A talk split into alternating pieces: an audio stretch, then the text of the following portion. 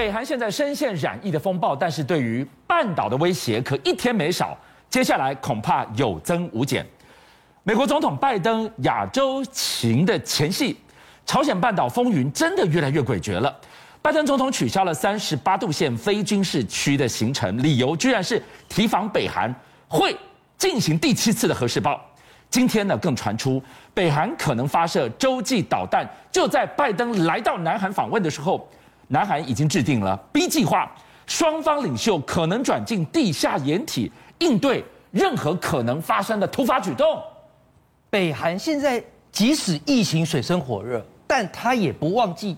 手握核弹才是终极武器。北韩现在的疫情有多严重？我告诉你啊，昨天他一天就新增了二十六点八万例，将近二十七万。他目前发烧的人数，他们还一直讲发烧，还不不讲确诊，因为他们认为这个不一定是 COVID-19。他说现在已经快要两百万人发烧，那怎么办？你要知道北韩。他又不打疫苗，他也没有检测的能量，他也没有解药，你总不能老是裸奔式的民俗疗法吧？好啦，现在终于一流升三架，嚯，可以载五十吨的，马上当天来回飞到沈阳去拿什么？跟哥哥拿解药，不然怎么办？对不对？不过我告诉你，我刚刚开场白就讲，金正恩虽然看到现在可能会有这种疫情灭国式的危机，但他认为真正的危机还是。美国对他带来的威胁，跟南韩带来的威胁，所以俊相怎么办呢？当然了，你现在拜登要来是不是？你来我就给你难堪。好，我们先来讲拜登亚洲行的行程。这次的美韩高峰会呢，大概是在二十一号。那二十二号他就会跑到日本去。二十三号啊，他可能也会有一些呃新的印太经济框架要宣布。好，你现在知道行程了，那我就来讲他这次去。南韩，他不是本来说要去 D N Z 吗？就是我们讲的两韩的非军事区哈，他现在不去了，为什么？因为拜登的国安顾问苏利文、啊，这时候来个惊天一爆，他说，确切的可能性，哇，这句话讲的真的是有够，确切的可能性认为金正恩会在这时候搞核试爆哦。拜登来到三十八度线，趁这个时候核试爆，那当然不能去啊！怎么办？哇，我们总统跑到那边去，你来个核试爆，那大家不是要就地隐蔽、掩蔽，找地下碉堡吗？那还得了？那苏利文都这样讲了，拜登当然他就不去了。但有没有任何的迹象显示出他们准备好了？因为前面已经爆了六次了，对，这就是第七次了耶！我告诉一位，有。根据美国智库战略与国际问题研究中心所掌握的情资，他们卫星照片发现一件事情，就是你知道在丰溪里的核试场啊，第三号坑道附近，大概四十五公尺处，发现有新的坑道入口挖掘的痕迹，还有部分的木材减少，还有新建筑工事的生新成生成，所以他们认为这很可能就是南北韩即将在拜登拜访南韩之际。来做一个所谓的第七次的核试爆，而且哦，他们掌握的情资是这样：就算他没有核试爆，他也可能会做洲际弹道导弹的试射。就像你这是什么概念吗？那我让你知道我手上有核弹，对不对？而且我还可以射到你美国老家去。那你拜登这次来，我跟各位讲啦，其实拜登这次来，你真的以为他是看到南北韩的朝鲜半岛的这个不安定而来吗？不，你知道俊相，我认为啊、哦，他其实这次来私底下有想要拉拢金正恩呢。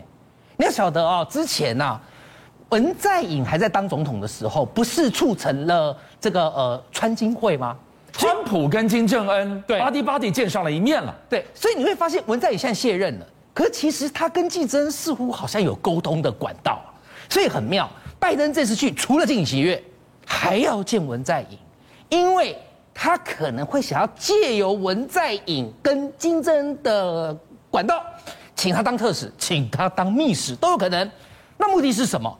因为刚刚跟俊相报告过的，这朝鲜半岛的不安定就是实质的战场。是，可是如果我能够让这实质的战场不要扯我美国的后腿，是，美国不就可以安心的在印太地区称王吗？腾出手来要为什么呢？要对付更重要的对手，或者讲大白话，敌人吗？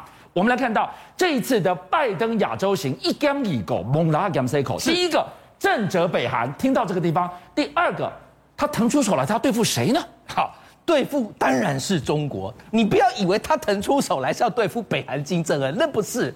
他刚刚我提到了，这次的拜登，他打破过去的惯例，他竟然要去见南韩卸任的总统文在寅，他目的是什么？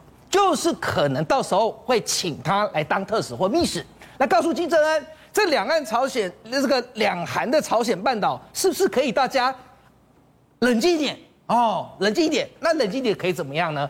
可以方便他在另外一个战场能够一箭双雕。第一雕，实质战场朝鲜半岛要安定。第二雕经济战场，我美国要王者回归，所以他要成立什么叫做 IPEF，也就是我刚刚一直讲的印太经济框架。日本也会宣布加入。好，还没往南，接下来你会发现菲律宾、新加坡、澳洲、纽西兰都会跟进。不过这里头就有个关键，第一岛链这样画下来，好像缺了一个地方，不就我们台湾吗？台湾能加入吗？台湾能不能加入？好像有点敏感，好，对不对？是。来，我先讲他们美国国内的舆情。他们现在竟然有五十多个参议员，还跨党派哦，直接上书给拜登，你必须让台湾加入。那拜登会不会让我们加入？杨洁篪这时候说一句：“嗯，你绝对不可以打台湾牌哦。”就是知道你拜登这次想要王者回归，如果想打台湾牌，你最好小手勿动。所以我们看到了这一次的印太经济架构，一句大白话，美国王者回归撑起了团战的大伞，大家都到伞下来，台湾也大有机会。但是今天杰明来告诉我们，因为疫情的关系，锻炼通膨，美国自己苦不堪言，不然昨天美股在跌什么的。现在大家进到了这个大伞之下，怎么样？围猎中国，孤立中国吗？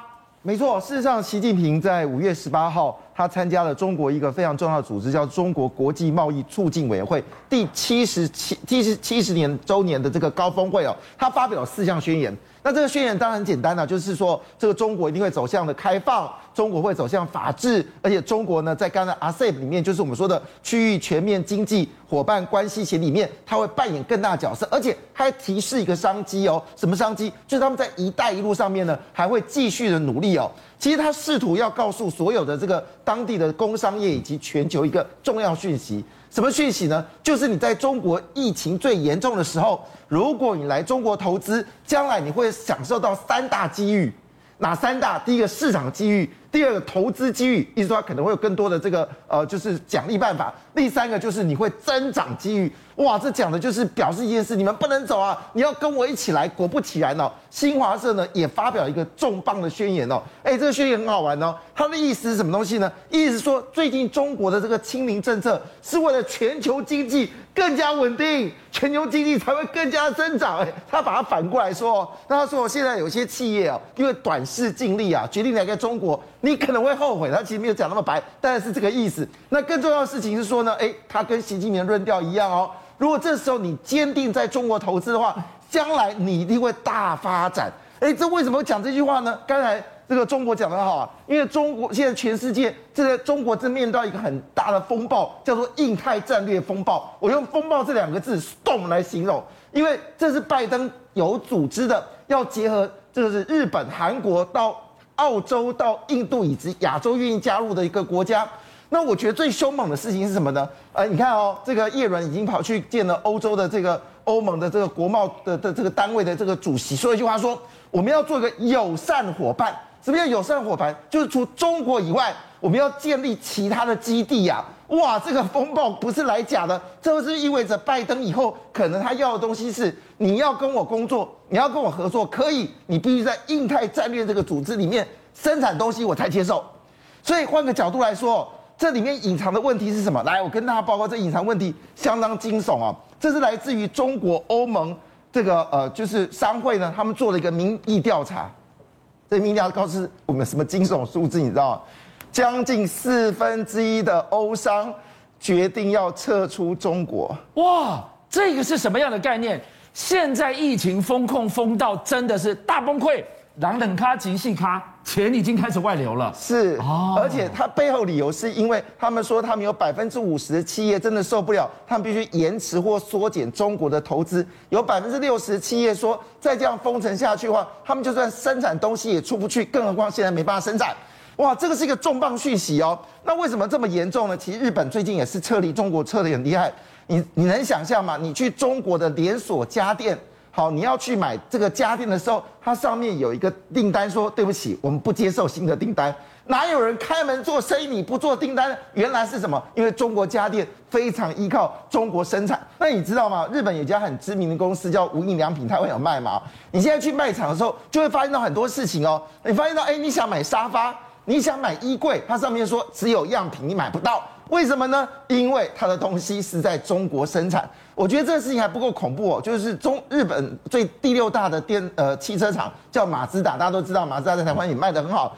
马自达，你知道这一季已经十一天停工了，原因是什么？因为它在中国生产零组件，没有办法到日本来组装，所以日本必须停工哦。所以种种迹象来看的时候，这已经不是只是日本、美国做的事情，也不是单纯印太战略风暴或者友善友善的伙伴，而是你被迫要做决定。为什么呢？我举个简单的例子哦，最近的台股呢，在这个跟笔电有关的公司的股票是跌跌不休啊。为什么我们都以为哦，最优质的广达竟然在公布业绩的时候，四月份业绩直接不用客气，直接跌掉将近四成，人保更不用客气，跌掉百分之五十。你以为只有这四月份吗？根据这个麦格里说，事实上很抱歉哦，未来的趋势更加的严重，因为需求会大幅减少。那我觉得还不够恐怖，我觉得 Digitime 讲的更恐怖。他说一句话：俄乌战争造成了欧洲的不需求降低。